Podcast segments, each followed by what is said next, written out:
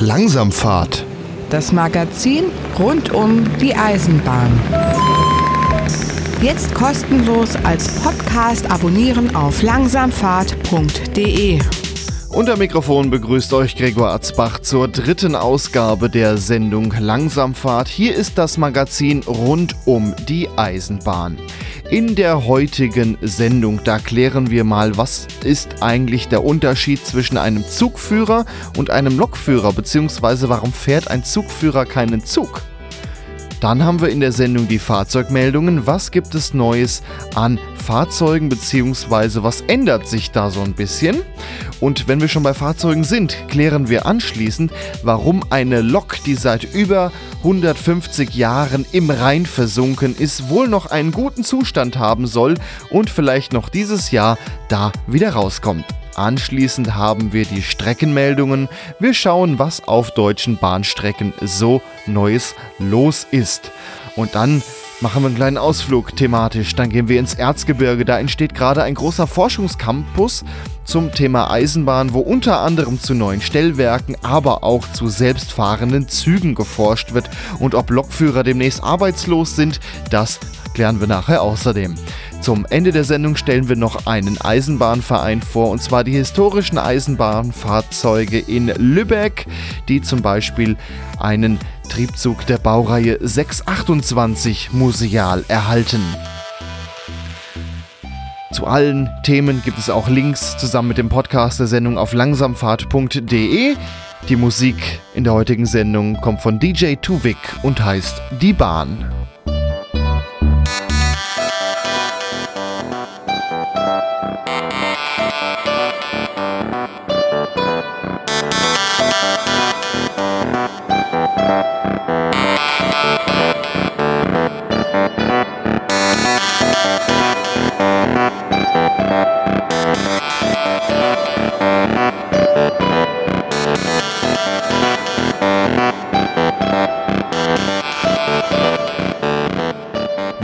Zeitung schaut, heißt es gerne mal, der Zugführer konnte trotz eingeleiteter Bremsung den Zusammenstoß mit dem Traktor nicht mehr verhindern. Doch fährt der Zugführer überhaupt den Zug? Langsamfahrt. Erklärt. Ich begrüße jetzt am Telefon Oliver Dittrich von der Bahnblockstelle. Hallo. Grüße dich. Hallo. Erklär doch mal kurz, was ist denn die Bahnblockstelle? Also die Bahnblockstelle ist äh, eine Internetseite, die sich mit Eisenbahnthemen beschäftigt, ähm, gestartet äh, im Herbst 2015, also vor zweieinhalb Jahren.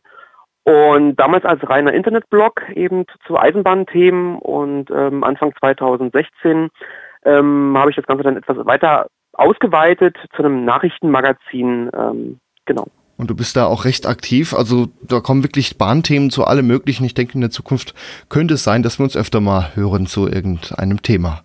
Gerne, ja. Du hast einen Artikel aber da veröffentlicht. Und zwar, warum ein Zugführer kein Lokführer ist, aber ein Lokführer auch Zugführer sein kann.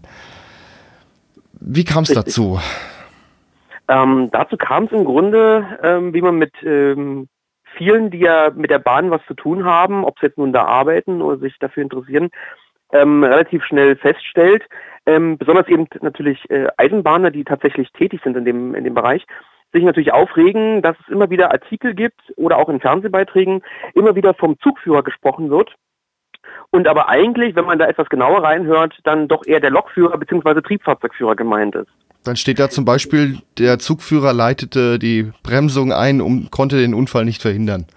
Zum Beispiel, genau. Ist falsch. Ja, dann erklär uns doch mal, was ist denn der Zugführer? Oder fangen wir erstmal an, was ist der Lokführer? Genau. Ähm, fangen wir so an, genau. Der Lokführer, der Lokführer fährt natürlich den Zug. Ja. Lokführer ist natürlich auch der etwas ältere Begriff. Heutzutage sagt man ja auch gerne dann Triebfahrzeugführer, so wie es ja eigentlich korrekterweise heißt. Oder ein neuerer Begriff ist ja auch der Eisenbahnfahrzeugführer. Äh, und ähm, die Verwirrung in den Medien, würde ich sagen, ist natürlich dadurch herzuleiten, dass natürlich heutzutage nicht nur lokbespannte Züge unterwegs sind, sondern eben auch viele Triebzüge, ähm, wo natürlich dann auch vielleicht der Begriff Lokführer nicht mehr ganz so passt, weil eben gar keine Lok mehr da am Zug dranhängt. und natürlich auch die Unwissenheit vieler Journalisten, denke ich mal, die da mit reinspielt und dass man dann sagt, okay, da ist natürlich ein Zug und derjenige, der den Zug führt, wird dann wohl der Zugführer sein, was aber natürlich, wenn man sich wirklich betrieblich betrachtet, also rein nach den Vorschriften, völlig falsch ist, weil eben der Zugführer wieder eine komplett andere betriebliche Tätigkeit ist als der Lokführer. Obwohl man natürlich dazu sagen muss, dass ähm, der Lokführer auch Zugführertätigkeiten übernehmen kann. Und da wird es natürlich wieder kompliziert jetzt. Ja, dann erklär doch erstmal, was ist dann der Zugführer? Jetzt als einzelne genau. Person, nicht der Lokführer, der auch gleichzeitig noch Zugführer ist. Richtig, fangen wir lieber mit dem Zugführer an, das ist wahrscheinlich einfacher. Also der Zugführer ist eine Person hinten im Fahrgastraum, das heißt, er kontrolliert unter anderem ähm, die Fahrscheine zusammen mit seinen äh, Zugbegleiterkollegen. Man muss da natürlich auch wieder unterscheiden, es gibt natürlich Unterschiede zwischen dem Fernverkehr und dem Regionalverkehr. Beim Fernverkehr muss man wirklich sagen, ist es sogar einfacher zu verstehen, da der Zugführer dort an einer roten Armbinde zu erkennen ist. Also jeder, der schon mal mit dem ICE oder mit dem Intercity gefahren ist, erkennt ähm, einen Mitarbeiter der, der Deutschen Bahn zum Beispiel an den roten Streifen am Arm, an der Uniform und von diesen Mitarbeitern im Zug ist sozusagen der Zugführer oder Zugchef, wie es dann im Intercity heißt, ähm, der Vorgesetzte oder der zumindest Weisungsbefugte für das Zugteam also da laufen mehrere, ich sag's jetzt mal, Zugbegleiter rum und er ist der Chef von allen für diese Zugfahrt.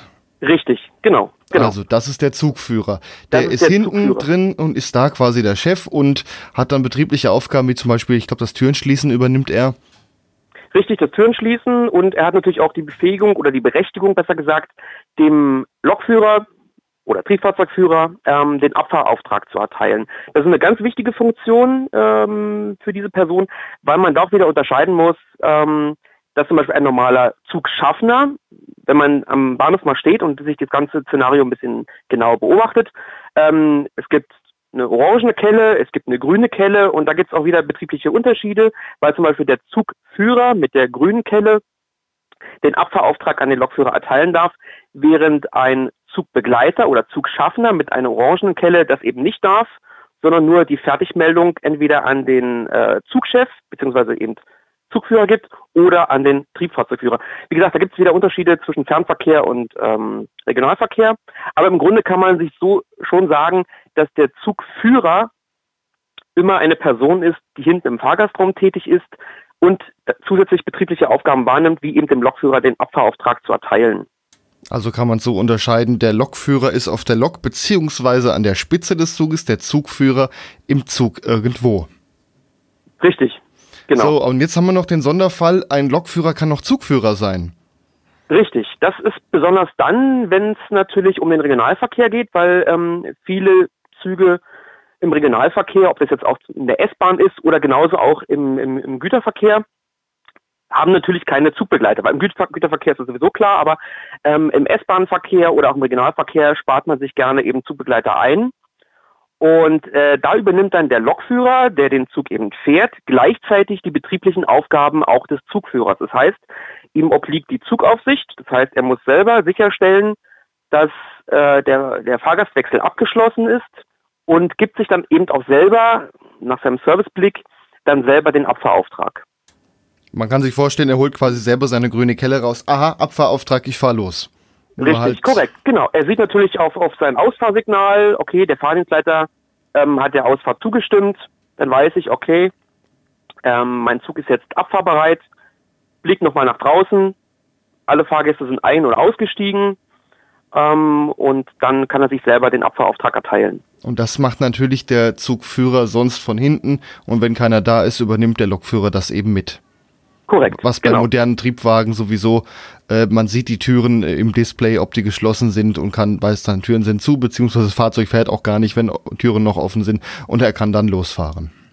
So ist es, genau. Aber jetzt gibt es hier auch noch den Fall im Regionalverkehr, der Lokführer ist gleichzeitig Zugführer und hat trotzdem jemand hinten drin, der aber vielleicht gar nicht betrieblich ausgebildet ist, der ist dann aber trotzdem kein Zugführer. Richtig, da sind wir dann wieder, hatten wir ja gerade kurz angesprochen, da sind wir ja dann wieder beim Zugschaffner und der Zugschaffner gibt dann zwar auch seinen Achtungspfiff ab, ähm, sofern eben der Fahrgastwechsel abgeschlossen ist, und zeigt dann dem Lokführer mit seiner orangenen Kelle ähm, dass er fertig meldet. Der Lokführer nimmt das wahr und gibt sich dann wiederum selber den Abfahrauftrag. Also kann man auch sagen, wer eine orange Kelle hat, ist kein Zugführer. Richtig, genau, genau.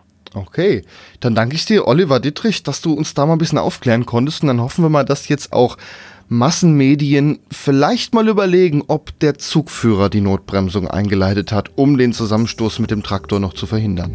Ja, vielen Dank für das Interview und bis zum nächsten Mal.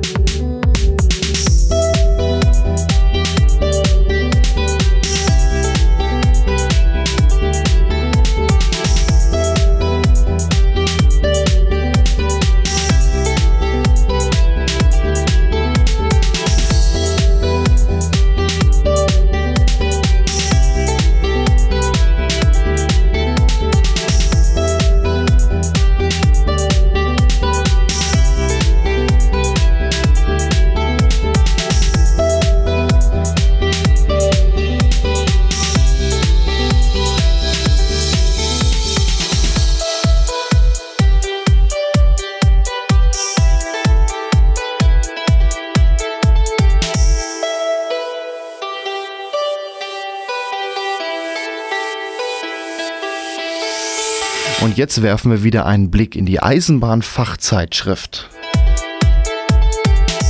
Langsamfahrt.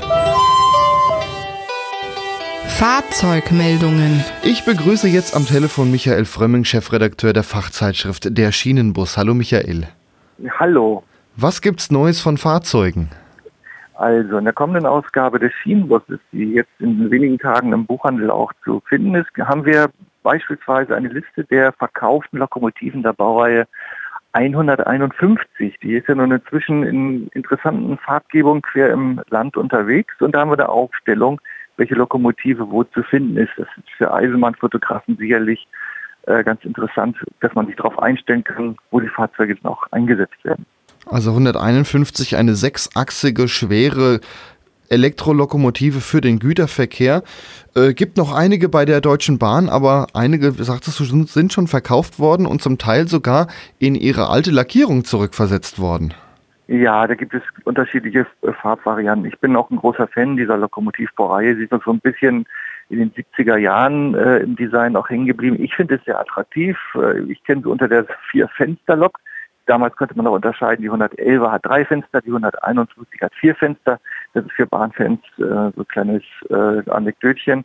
Aber die hatten eben nicht nur die äh, alte Lackierung wieder, sondern wir haben jetzt in der aktuellen Ausgabe auch ein sehr schönes Foto drin von ähm, einer giftgrünen, froschgrünen Lokomotive der 151er. Ähm, die fährt für das Unternehmen HSL.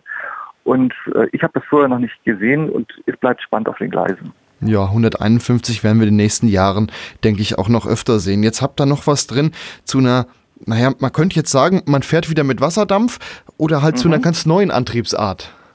Ja, das ist von der Firma Alstom ein äh, Lind-Triebwagen wird in Salzgitter gebaut und wurde jetzt aber in der Region im Rhein-Main-Gebiet vorgestellt. Und da gab es eine Präsentationsfahrt, um die neue Wasserstoffantriebsart äh, auch äh, den Entscheidungsträgern aus Politik und Verwaltung nahezubringen. Über diese Sonderfahrt, die im Bereich Wiesbaden und Höchst stattfand, haben wir einige Fotos und auch nochmal einen Hintergrund, worum es sich bei diesem Fahrzeug handelt. Und äh, das wird jetzt auch schon im äh, ersten Regelbetrieb im Netz der Eisenbahn- und Verkehrsbetriebe Elbe-Weser demnächst eingesetzt. Hochspannend äh, und innovativ aus meiner Sicht. Der sogenannte Island, so nennt sich dieses Fahrzeug. Und er soll demnächst auch im Taunus fahren, deshalb war die Probefahrt. Richtig, genau. Und äh, man fängt im Norden an. Der Taunus liegt danach, ich das toll. Und soweit ich erfahren habe, sind noch einige andere schon auf dem Weg, sich dieses Fahrzeug in die Region zu holen. Und der hat als Besonderheit, dass er mit Wasserstoff fährt, also ein, eine Antriebsart, die auf der Schiene so noch gar nicht vertreten ist. Genau, das hat zur Folge, dass man natürlich auch die entsprechende Infrastruktur für das Betanken dieser Fahrzeuge erstmal aufbauen muss. Es dauert eine Zeit, aber jetzt geht es auch erstmal darum, über solche Aktionen, die jetzt in Wiesbaden und Höchst stattgefunden haben, erstmal Werbung für diese neue Antriebsart auch zu machen. Okay, dann danke ich dir Michael Frömming von der Zeitschrift Der Schienenbus und wir hören uns später nochmal, wenn es um die Streckenmeldungen geht. Gerne, vielen Dank.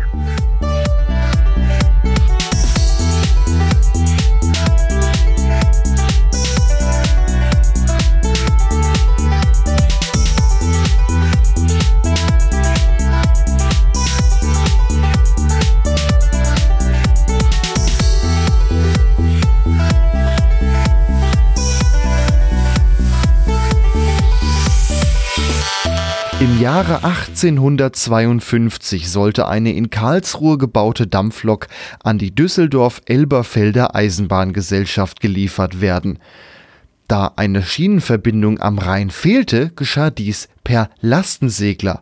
Allerdings kam ein Sturm dazwischen, so dass die Lok vor 165 Jahren bei Germersheim in den Rhein stürzte. Und ausgerechnet am 21. Oktober 2018 möchte man die 165 Jahre alte Lok wieder bergen. Langsamfahrt. Zum Thema. Ich begrüße jetzt am Telefon Herr Bartenbach. Er ist der, der Leiter des Projektbüros Jäger der versunkenen Lok. Hallo, Herr Bartenbach. Hallo, guten Tag. Ja, was hat es denn mit dieser Lok auf sich? Da liegt eine Lok im Rhein. Wie kam die denn überhaupt darunter? Ha, gute Frage, ja. Vor 166 Jahren wurde diese älteste äh, Dampflokomotive, die noch kein lebender Mensch in Deutschland gesehen hat, in Karlsruhe gebaut, in einer Maschinenbaufabrik namens Kessler. Und da vor 166 Jahren noch kein flächendeckendes Schienennetz in Deutschland äh, vorherrschte, musste diese Lok, deren Bestimmungsort Preußen war, auf ein Schiff transportiert werden und verladen werden. Und dieses Schiff, was in Karlsruhe gestartet ist, ist dann in Turbulenzen gekommen und ist mit der sich losreißenden Lok sozusagen im Rhein versunken. Und, und dort liegt die Lok nun. Da liegt die Lok jetzt. Hat man denn versucht, die damals wieder rauszuholen oder hat man damals gesagt, okay, das schaffen wir eh nicht, lasse liegen? Doch, es gab mehrere Rettungsversuche, um diese Lok zu bergen. Unter anderem ein paar Jahre später mit einer Anzahl von 400 Manneskräften und schweren Ketten. Und ähm, mit diesen 400 Leuten hat man es nicht geschafft, diese 20 Tonnen rauszuholen, weil die Ketten gerissen sind. Und dann hat man diese Versuche im Prinzip eingestampft und die Lok lag 100 Jahre, beziehungsweise jetzt insgesamt 166 Jahre im Kiesbett. Und äh, vor knapp äh, 50 Jahren ist ein damaliger Lokomotivführer auf diese Geschichte in den Unterlagen gestoßen und hat diese Geschichte dann versucht zu ergründen und die tatsächliche Schatzsuche ist jetzt genau 25 Jahre alt. Also vor 25 Jahren hat man dann mehrfach versucht, ausfindig zu machen. Und dann wusste man, wo die Lok liegt, aber konnte sie noch nicht rausholen oder wie ging es dann weiter? Nein, man hat ähm, aus altem Kartenmaterial und Geschichtsbüchern versucht, den Ort äh, der Lok äh, zu finden und das ist nicht gelungen. Warum? Weil ja in diesen ganzen Jahren der Rhein mehrfach begradigt wurde und sich ein neues Flussbett geschaffen hat. Und so waren mehrere Expeditionen nach dieser Lok und nach dieser Suche einfach erfolglos. Und letztendlich hat vor paar Jahren eine alte Karte dazu geführt, dass man eine neue Suchexpedition äh, gestartet hat. Und tatsächlich war dies der Schlüssel zum Erfolg, und man hat dann äh, im Prinzip mit einer Magnetresonanzmessung durch einen Geophysiker den tatsächlichen Ort nun lokalisiert. Das ist wahrscheinlich so ein überdimensionierter Metalldetektor, oder wie kann man sich das vorstellen?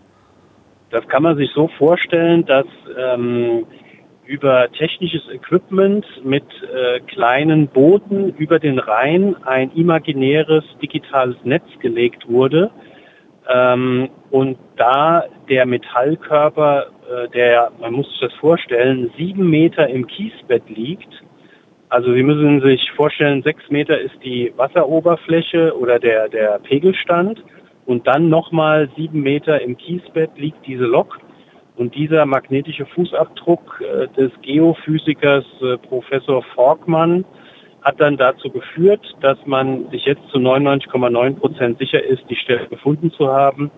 Und das ist die Rheinbuhne 527 in der Gemarkung Germersheim. Dort liegt die Lok jetzt. Was vermutet ihr denn, wie der Zustand der Lok ist? Normalerweise müsste die ja schon ziemlich am Wegrosten sein. Ja, also da streiten sich sozusagen die Experten. Ähm, man geht tatsächlich davon aus, dass die Lok sehr, sehr gut erhalten ist. Warum? Weil sie von dem Kies eingeschlossen ist und weil der Rhein Süßwasser äh, Wasser ist.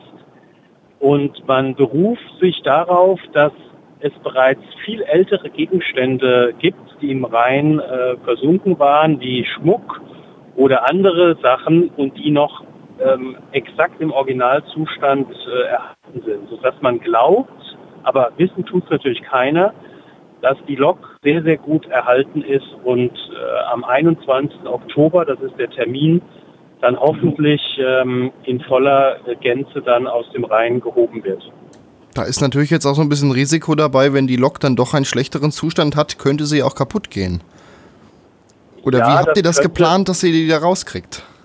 Ja, das ist ein Riesenthema natürlich. Es gibt ähm, einen Spezialisten, eine Bergungsfirma, äh, die Firma OHF aus Au am Rhein, die äh, sich auf diese Bergung äh, bereits äh, seit längerem vorbereitet und ähm, die Lok freilegen wird. Ähm, das wird zwei bis drei Wochen dauern, bis man an dieser Stelle eine sogenannte Spundwand einzieht, daraus dann den Kies rausbackert und dann mit Ketten und Bändern unter die Lok kommen will und sie dann natürlich ähm, hoffentlich verletzungsfrei äh, bergen wird. Aber wie gesagt, ein Restrisiko ist natürlich dabei. Aber das ist natürlich eine gute Art, äh, drumherum Wände aufbauen, Wasser rauspumpen, Schlamm rausholen und dann sieht man ja auch schon, welchen Zustand die Lok hat, bevor man sie anhebt. Absolut, das wird sicherlich äh, so sein. Was ist denn anschließend mit der Lok geplant? Ja, also wenn sie denn da liegt, wenn sie geborgen wird, dann ist erstmal äh, der Eigentümer dieser Lok das Land Rheinland-Pfalz. Und das Land Rheinland-Pfalz hat äh, sich bereits jetzt vertraglich verpflichtet, äh, diese Lok als Dauerleihgabe in das äh, Eisenbahnmuseum Darmstadt-Kranichstein äh, zu übergeben. Die Eisenbahnfreunde aus Darmstadt sind äh, bereits seit 20 Jahren in diesem Projekt äh, involviert und beteiligt.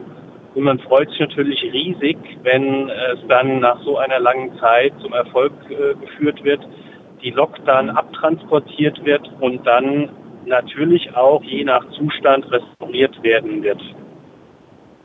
Wie wird denn das ganze Projekt finanziert? Das kostet ja sicherlich auch eine ganze Menge Geld. Das ist so. Ähm, wir haben eine Finanzierungsrunde seit letzter Woche gestartet. Es gibt ein Crowdfunding-Projekt, wo wir hoffen, dass viele, die sagen, so ein historisches Ereignis und so ein Denkmal der Zeitgeschichte, denn es gibt ganz, ganz wenige Industriegüter, die 166 Jahre alt sind und aus diesem Industrialisierungszeitalter kommen das muss für die Nachwelt erhalten werden. Und wir haben ein Crowdfunding-Projekt ähm, gestartet äh, unter der Plattform Startnext.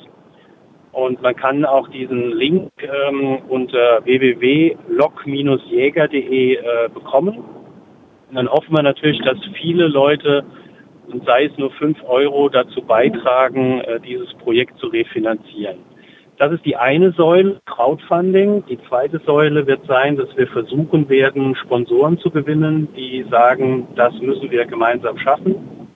Und die dritte Säule der Finanzierung wird aus möglichen Vermarktungen von äh, Merchandising-Produkten oder einem Buchprojekt dann später hoffentlich realisiert, sodass wir auf die Summe, äh, die wir wohl benötigen werden, kommen. Mit äh, knapp 500.000 Euro ist das Projekt veranschlagt. Was macht ihr denn, wenn ihr auf Anhieb erstmal nicht genug Geld zusammenkriegt? Wird das dann erstmal aufgeschoben und einfach später, äh, also nochmal weiter probiert, Geld zu sammeln und die Lok etwas später geborgen?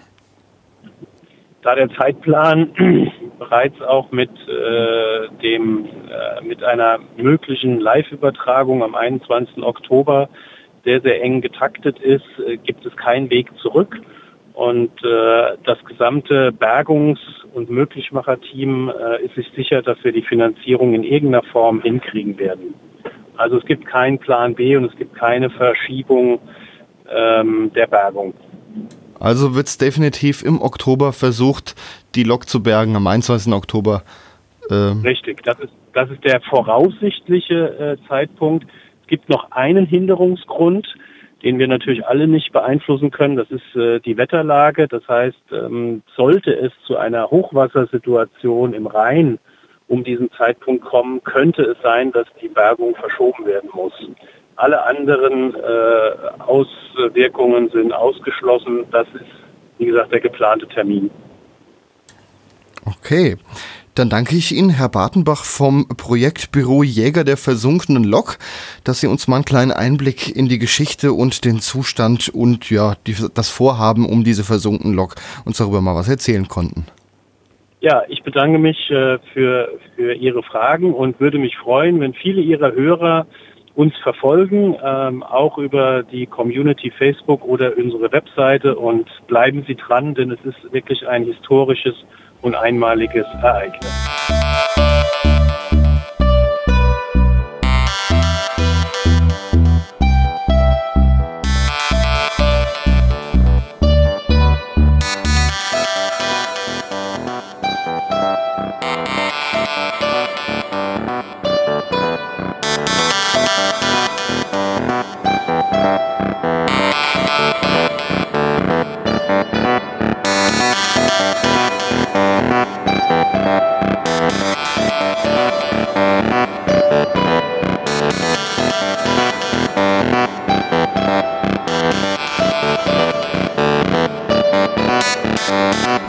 Und nun werfen wir den zweiten Blick in die Eisenbahn-Fachzeitschrift.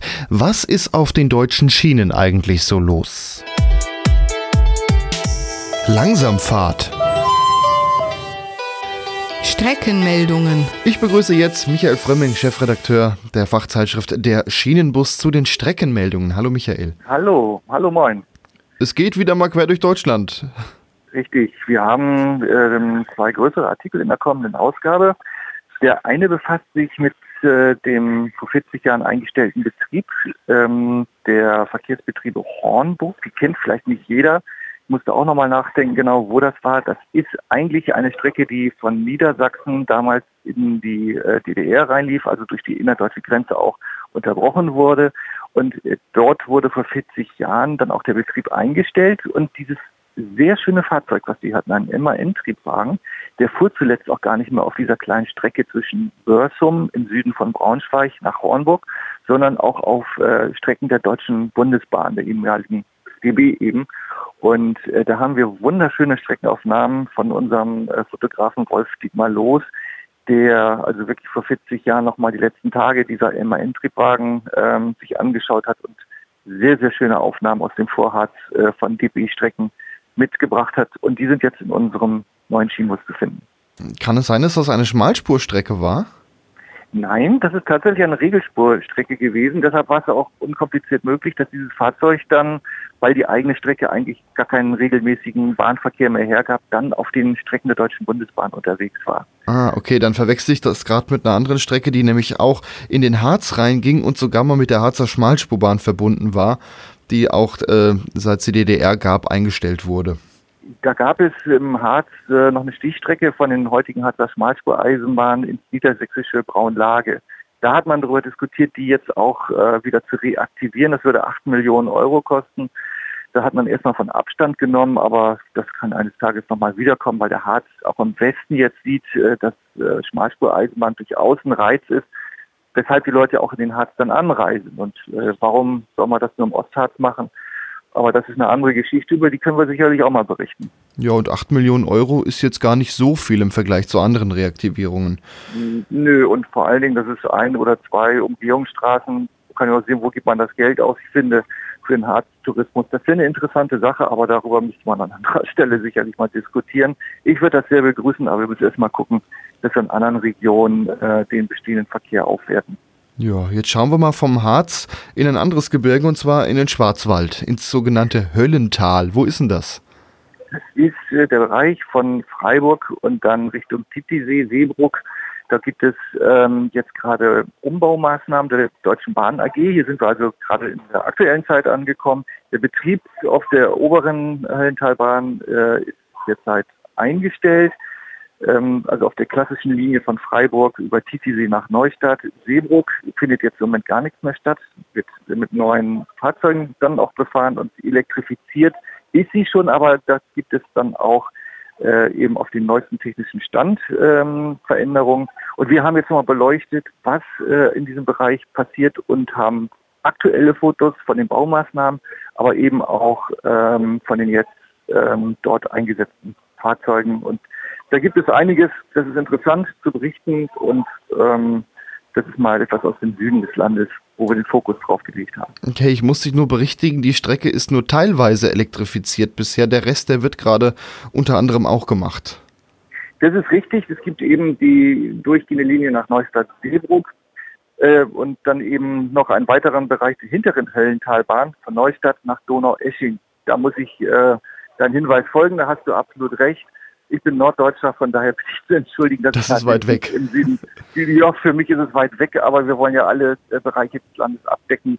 Und äh, das ist in der Tat so. Es gibt einen bereits elektrifizierten Streckenabschnitt und einer, der wird jetzt erst elektrifiziert und über diese gesamten Baumaßnahmen berichten wir. Ja, da ist es jetzt vorbei mit Bundesbahn Flair. Davor bis vor kurzem noch 2018 mit Karlsruher Steuerwagen. Das wird dann alles vorbei sein. Richtig. Für Eisenbahnfans ist das schade. Für die Fahrgäste vielleicht äh, interessanter. Aber sicherlich wird es auch mit neuen Fahrzeugen ein äh, Anziehungspunkt für die Eisenbahnfotografen sein, denn die Region ist ja wunderschön auch. Das stimmt natürlich.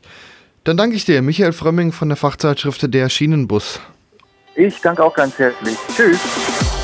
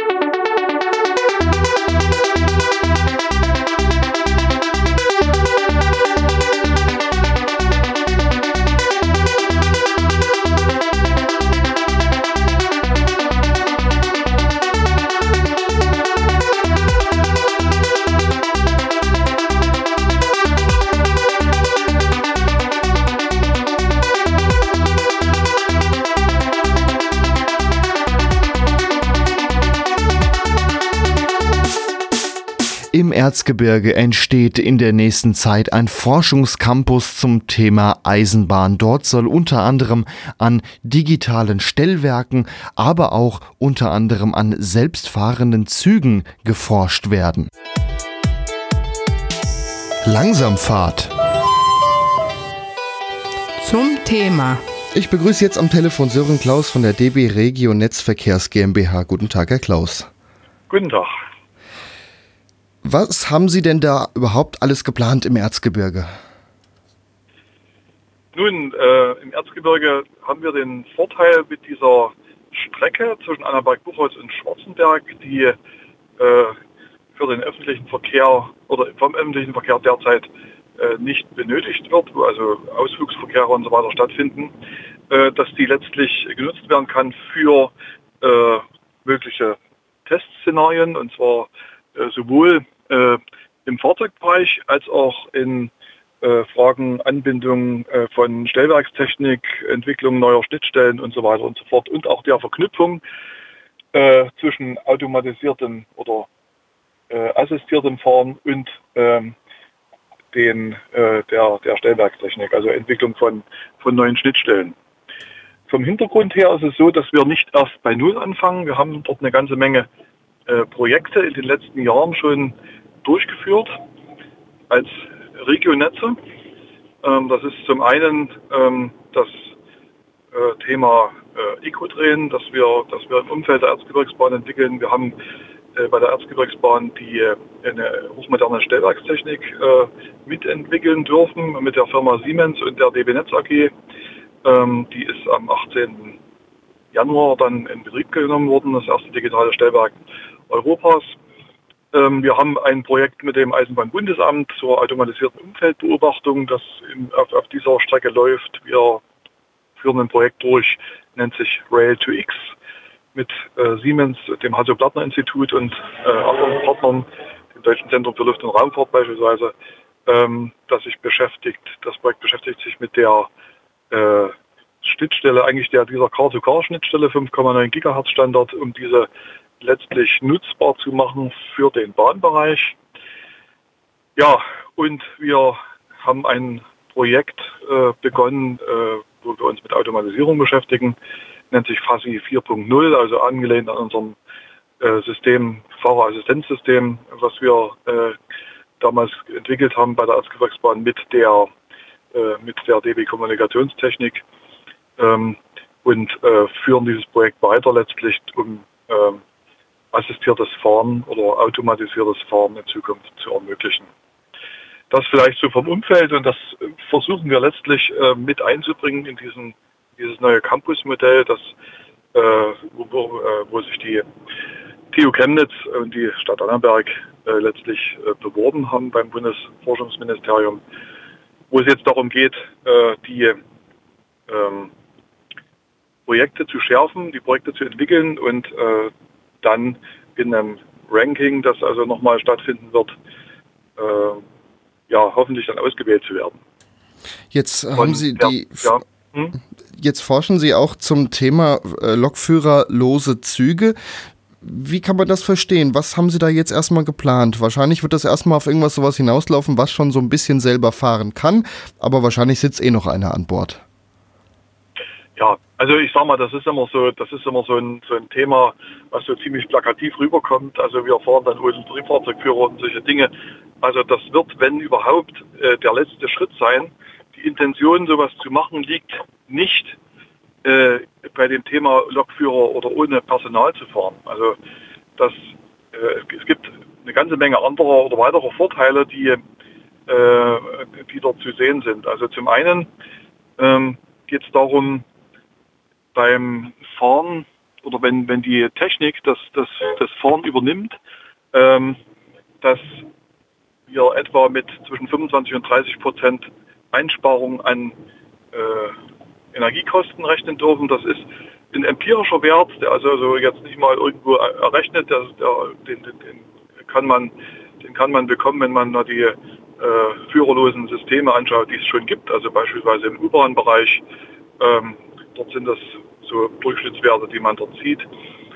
Ähm, es gibt weitere Vorteile, die sich äh, generieren aus dem ganzen Thema, äh, dass so ein, so ein assistiertes System äh, fährt natürlich äh, letztlich pünktlich auf die Sekunde, ja, die, die Regelung ähm, garantiert das einfach und ähm, und es gibt noch, noch einige Vorteile mehr, die Frage Instandhaltung und, und Verschleiß, also spielt da noch eine Rolle mit. Ähm, sicherlich, klar, ist auch die Frage ähm, Personal, aber dort sind wir eher, ich sag mal, also unser Ansatz liegt eher im, im Bereich, äh, wenn wir das mal so im Personenverkehr betrachten, dort ähm, wird es weniger dazu kommen, sehen wir zumindest, dass man ganz fahrerlos unterwegs sein wird, weil ähm, gerade im Regionalverkehr in der Fläche zum Beispiel ist es äh, wenig realistisch, äh, dort äh, komplett ohne Personal an Bord unterwegs zu sein. Also äh, insofern gehen wir eher davon aus, dass die Regelung, wenn wir mal technisch soweit sind, vom, äh, vom System übernommen werden kann. Aber die Rückfallebene muss immer dann noch ein, ein Mensch bieten, der ähm, sowohl das System mal übernehmen kann, wenn es erforderlich ist, als auch als Rückfallebene vorhanden sein wird, äh, wenn es zu Störungen oder zu Unfällen oder was weiß ich kommt. Ähm, dass die äh, Fahrgäste dort nicht alleine sind. Denn es, man muss ja bedenken, dass es trotzdem äh, kurze Zugriffszeiten geben muss, also fünf bis zehn Minuten. Äh, länger darf es nicht dauern, dann muss immer jemand, vor, jemand äh, vor Ort sein. Wenn man so eine Regionalbahn betrachtet, die irgendwo ins Umland fährt und es gibt eine schwierige Topografie, dann wird es mit Sicherheit eine ganze Weile dauern, bevor jemand tatsächlich dann vor Ort ist. Und das wird mit, äh, ja, da wird sich auch an, an in, in, in, automatisierter Zukunft, um das mal so zu bezeichnen, nichts ändern dran. Ähm, wo wir durchaus mehr Ansätze sehen, um, um einfach auch Ressourcen zu sparen, ähm, aber auch eben unattraktive Dienstzeiten äh, etwas zu verbessern. Das ist beim Thema Bereitstellungsfahrten. Ähm, Sie müssen sich vorstellen, Sie, wenn so ein wenn so ein Zug aus der Anlage geholt wird, das ist, der Triebfahrzeugführer dann nachts unterwegs, um den Zug abzuholen, also irgendwo zwischen 2 und 4 Uhr. Ähm, muss dort rauslaufen und äh, den Zug aufrüsten und so weiter und so fort. Wenn das mal, wenn das mal automatisiert erfolgen kann und der Zug dann bis an den Bahnsteig automatisiert vorrückt und der Triebfahrzeugführer oder das Personal dann an Bord geht, ist das, denke ich mal, ein Nutzen, der sowohl dem Betreiber zugutekommt, ähm, weil sich natürlich die Produktivität an der Stelle verbessert, als auch dem äh, Mitarbeiter selber, weil es doch sehr unattraktive Dienstzeiten sind äh, und auch unattraktive Tätigkeiten äh, sind, über die wir hier sprechen und die hier an der Stelle optimiert werden können. Also kann man jetzt sagen, so schnell werden keine führerlosen Züge kommen. Höchstens so eine Art Autopilot, den kann man zuschalten. Der Zug macht, soweit es geht, alles von alleine. Jemand ist aber dabei und kann eingreifen oder übernimmt auch, äh, wenn es sein muss, das Fahrzeug. Also das ist derzeit Stand der Entwicklung. Dort sind wir, dort sind wir ziemlich weit dran. Äh, bis wir tatsächlich sagen können, wir können, äh, ich sag mal, das ganze Thema äh, Hinderniserkennung wird so weit automatisiert ablaufen, dass es dort ähm, dass wir dort die gleiche Sicherheit bieten können, wie die, die ein Mitarbeiter bietet, ja, der das, der das Streckenumfeld beobachtet. Also beispielsweise äh, da hängt ein, ein, ein Ast ins, ins Profil und ein, wenn das ein kleinerer Ast ist, dann wird der Triebfahrzeugführer weiterfahren und das melden, äh, dass dort freigeschnitten wird. Aber äh, so ein System muss natürlich unterscheiden können. Ist, es, ist das ein Ast oder ist das möglicherweise ein, ein, ein Stahlträger? Ähm, das ist schon, das ist schon kompliziert. Beziehung, und dann gibt es diese ganzen Themen rund um die Bahnübergänge, die, die, die dort äh, beherrscht werden müssen. Also das ist schon noch einiges an Aufgabe, äh, dass es zu erforschen gilt. Und das äh, wollen wir dort letztlich mit diesem Campus äh, abbilden und dieser Teststrecke, die ja alle möglichen widrigen Bedingungen aufweist, also von engen Kurven bis hin zu äh, Wetter, schwierigen Wetterlagen und so weiter. Ähm, Bahnübergänge, unterschiedliche Signalsysteme und so weiter. Und äh, also dort müssen wir viele Kilometer fahren mit Sicherheit, um, um verschiedene Zustände zu erproben und, und, und, die Technik fit zu machen, bis wir dort mal so weit sind. Das ist also einfach, äh, ich sag mal, nicht alles das, was im Moment technisch äh, in der äh, meistens, ich sag's mal, technisch meistens funktioniert, äh, kann letztlich dann im Bahnsystem angewandt werden. Also wir müssen dann entsprechend auch die Sicherheitsnachweise ähm, ja, vorlegen können und die Sicherheit nachweisen können, die im Bahnsystem erforderlich ist. In dem Fall von Gesamtsystem in der SIL 4 dann eben. Ne? Sie sagten eben, Sie forschen da auch im Bereich digitaler Stellwerke. Ist so ja. mehr oder weniger der Plan, im Stellwerk wird geklickt, der Zug fährt jetzt von da nach da, dann stellen sich natürlich Weichen und Signale entsprechend. Äh, Soweit hat man mhm. das heute ja auch schon, aber dann fährt der Zug entsprechend, so wie man das am Stellwerk eingestellt hat, dann auch los. Oder wie funktioniert das technisch? Ja, äh, das ist noch nicht letztlich endgültig geklärt, woher der woher die, die Anstoßmeldung oder wo, wo die Intelligenz tatsächlich steckt. Man kann sich verschiedene Dinge vorstellen. Ähm, also zum einen, dass die Intelligenz äh, im Zug steckt äh, mit den gesamten Daten, Fahrplan und so weiter und so fort oder eben möglicherweise über die Schnittstelle übertragen wird, was, äh, was denkbar ist. Ähm, und dann kommt, äh, ich sag mal, gibt es die, ist der Fahrplan am Ende aufgespielt auf den, auf das, auf den, auf dem Fahrzeugrechner und äh, das Fahrzeug fährt den Fahrplan ab, entsprechend mit, mit allen Bedingungen, die dazugehören. Also Anhalten, Öffnen der Türen am Bahnsteig und so weiter und so fort. Was ja äh, denkbar ist auch, dass, dass viele Informationen dort äh, nicht, nicht äh, dezentral, sondern zentral abgelegt werden und ähm, über, über eine Schnittstelle dann, ähm, ich sag mal, immer wieder, immer wieder eine Freigabe erfolgt. Also auch das ist denkbar. Also das, äh, da ist also systembedingt sind da noch einige äh, Richtungen möglich. Ja. Aber wie das genau nachher gemacht wird, das forscht ihr zusammen mit der Technischen Universität Chemnitz vor Ort. Und den Partnern, die eben dann, genau, und den Partnern, die dort mit dem Boot sind, also der DB Netz AG, der Siemens, äh, Deutsche Zentrum Luft- und Raumfahrt, da ist eine ganze Menge an potenten Partnern und, und äh, Wissenschaft unterwegs. TU Dresden ist auch mit an Bord. Ähm, ja, um dort, um dort diese, ich sag mal, diese äh, Fragen letztlich zu eruieren und zu erforschen. Ja. Wann könnte man denn ungefähr damit rechnen, dass äh, euer System soweit funktioniert, dass man es benutzen kann? 10, 20 Jahre oder durchaus auch schon schneller? Mhm. Gut, das muss man aufteilen zwischen, zwischen einzelnen, äh, zwischen den einzelnen Leveln. Also dieses, dieses Thema GUA 2, also äh, dieses assistierte Fahren, wenn man so will, also das, was man heute vom Straßenverkehr vielleicht so ein bisschen kennt, hm, da sind wir eigentlich relativ weit dran, äh, dort eine, eine Typzulassung zu bekommen. Das heißt, aber da muss immer jemand äh, an Bord sein und natürlich das System im Zweifelsfall übernehmen können. Äh, bis wir eine Sicherheitsverantwortung des Systems selber bekommen, müssen wir noch eine ganze Menge Kilometer fahren, natürlich auch Forschungsgeld bekommen. Das ist immer die Frage, die dahinter steht. Ähm, dort ist eine Prognose schwer. Sicherlich müssen dort noch äh, mindestens fünf Jahre, äh, fünf bis sechs Jahre, vielleicht auch mehr, äh, an, an, an äh, Fahrten zurückgelegt werden und, und Forschungszeit erbracht werden. Ähm, das Thema Rangieren kann ich mir vorstellen, dass das relativ bald realisiert werden könnte, ähm, weil wir mit wesentlich niedriger Geschwindigkeit unterwegs sind und äh, weil man dort die Sicherheitsnachweise, wenn man noch in der Infrastruktur ein paar Stützstellen äh, einbaut, äh, denke ich mal, vielleicht sogar in drei oder vier Jahren hinbekommt. Jetzt hm? hat die Strecke, soweit ich mich erinnere, keine Oberleitung. Ist schon geplant, mit was ja. für einem Fahrzeug man da die Tests macht? Oder wird da noch einiges erstmal hm. passieren, eventuell Oberleitung oder andere Antriebstechniken?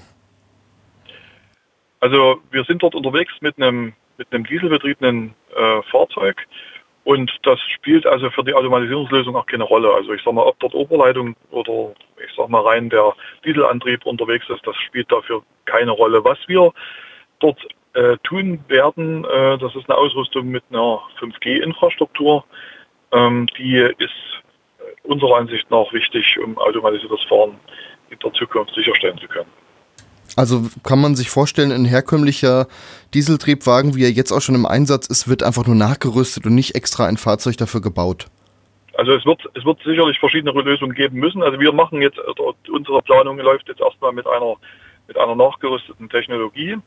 Und da die, äh, äh, da die Dieseltriebwagen oder alle Bestandsfahrzeuge insgesamt einen relativ hohen wirtschaftlichen Wert darstellen, wird es beides geben müssen. Es wird Nachrüstlösungen geben müssen, wenn man mal die Technik soweit hat, äh, dass er zugelassen werden kann, also eine Typzulassung jeweils dann erwirkt werden können, wird es Nachrüstlösungen geben müssen und es wird natürlich für neue äh, Fahrzeuge dann direkt eine integrierte Technik geben müssen. Ja, oder wird es geben. Ob es dann ich sag mal, was sicherlich sinnvoll wäre, dann äh, wie die Schnittstellen aussehen und ob man sagt, man entwickelt eine Plattform für automatisierte Einheiten, also für, wie die Autos letztlich mit den Schnittstellen auszusehen haben. Das wird nochmal in, in, in Teil Abstimmungsarbeit bedeuten, ja. Und, und ob man dann auch sagt, äh, auch für sowohl für Neu- als auch für Bestandsfahrzeuge gibt es eine gemeinsame Schnittstelle, was sinnvoll wäre. Aber ob das funktioniert oder ob man dort erstmal getrennte Wege gehen muss, gegebenenfalls, das, das wird die Zeit noch zeigen, ja. Vielen Dank, Sören Klaus von der DB Regio Netz Verkehrs GmbH. Für, vielen Dank für das Interview. Ich bedanke mich auch.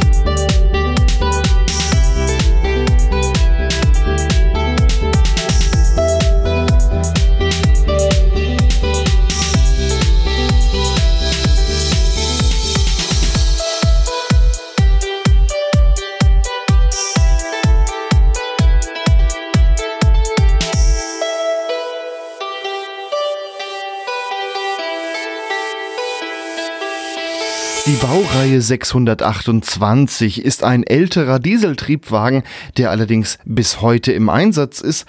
Allerdings gibt es auch schon den ersten im Museum. Langsamfahrt.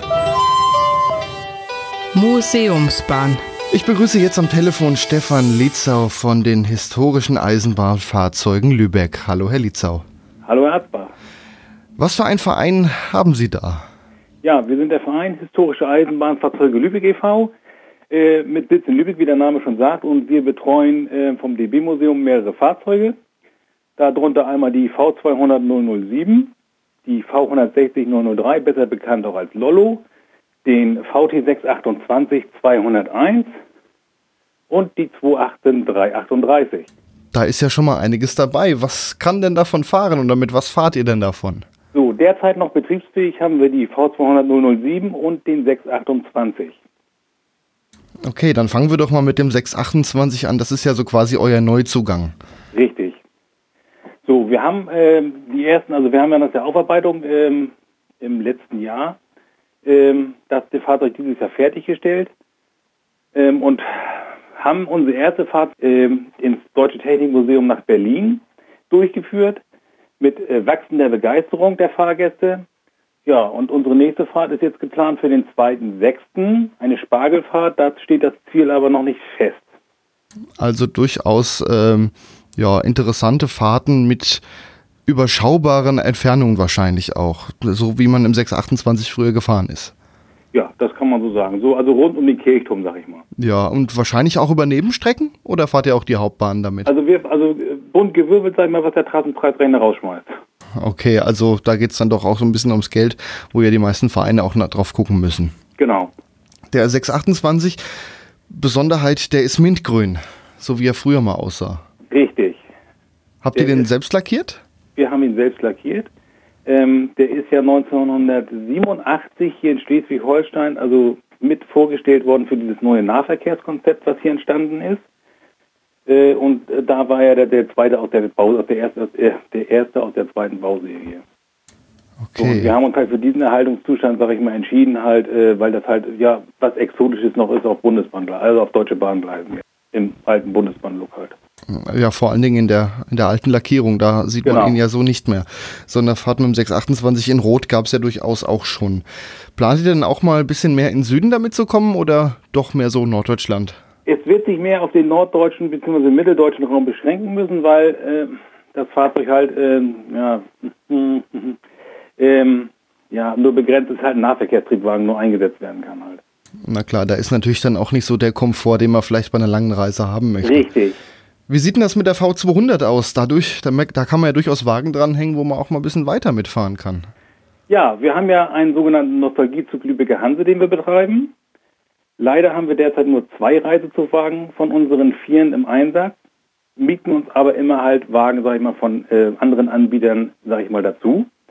Äh, Spitzenfahrt war im letzten Jahr Westerland auf Sylt, wo wir mit über 350 Fahrgästen waren. Okay, das ist auf jeden Fall schon mal einiges. Ich habe die V200 auch schon mal in, ja, in der Mitte von Deutschland gesehen. Die vermietet ihr, glaube ich, auch gelegentlich mal. Äh, ganz gelegentlich, ganz gelegentlich mal. Ja. Was macht ihr mit den anderen Fahrzeugen, die mit der äh, ja, Vorserien 216, die ihr noch habt? Also die So, Lollo? Genau, mit unserer Lollo, sage ich mal, also äh, die wird als rollfähiges Objekt also erhalten bei uns normal. Betriebsfähig, da haben wir uns da erstmal dagegen entschieden, äh, weil das halt immer noch, also Teile, wie gesagt, eine Vorsägenlok ist. Jetzt sind dort auch Teile noch verbaut, die also aus der Vorsäge damals also eingebaut wurden, zum Testen teilweise.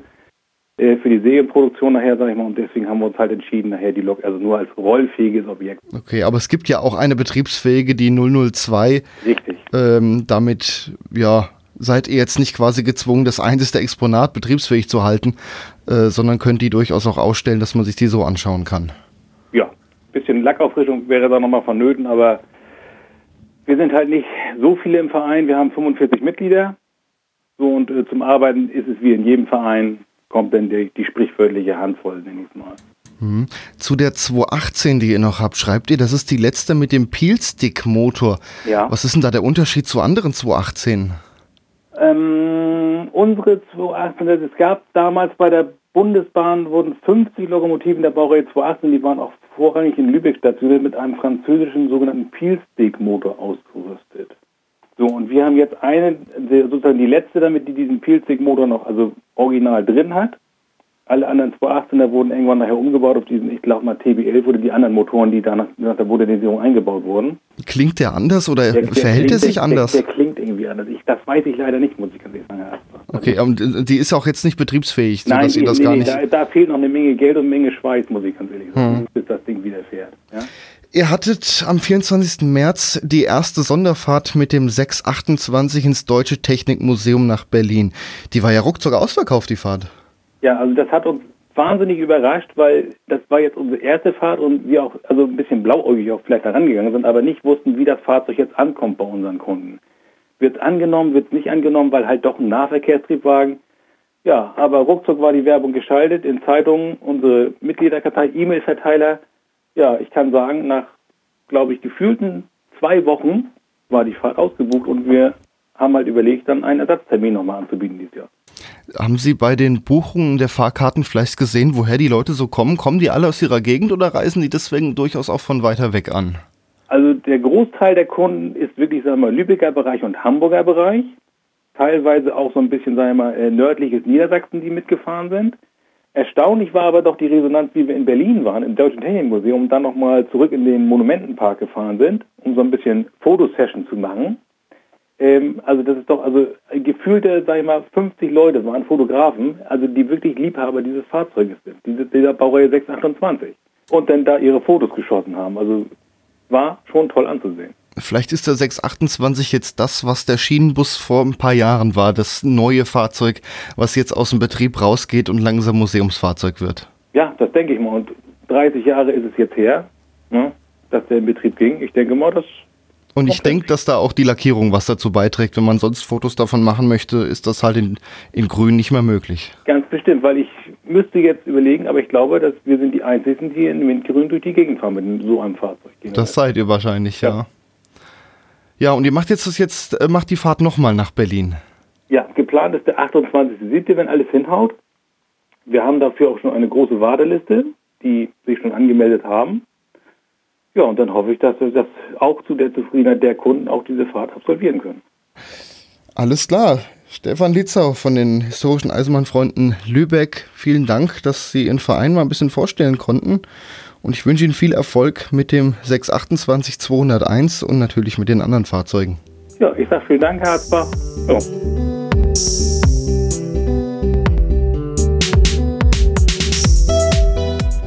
Und das war auch schon die dritte Ausgabe der Sendung Langsamfahrt, das Magazin rund um die Eisenbahn. Die Sendung gibt es auch nochmal als Podcast auf www.langsamfahrt.de. Außerdem gibt es dort eine Liste mit den Themen, die wir heute in der Sendung hatten. Ich verabschiede mich von unseren Zuhörerinnen und Zuhörern, die uns als Podcast gehört haben, bei Radio Unerhört Marburg oder bei Radio Darmstadt. Die Musik im Hintergrund ist von DJ 2 Vic und heißt Die Bahn. Am Mikrofon verabschiedet sich Gregor Atzbach. Bis zum nächsten Mal.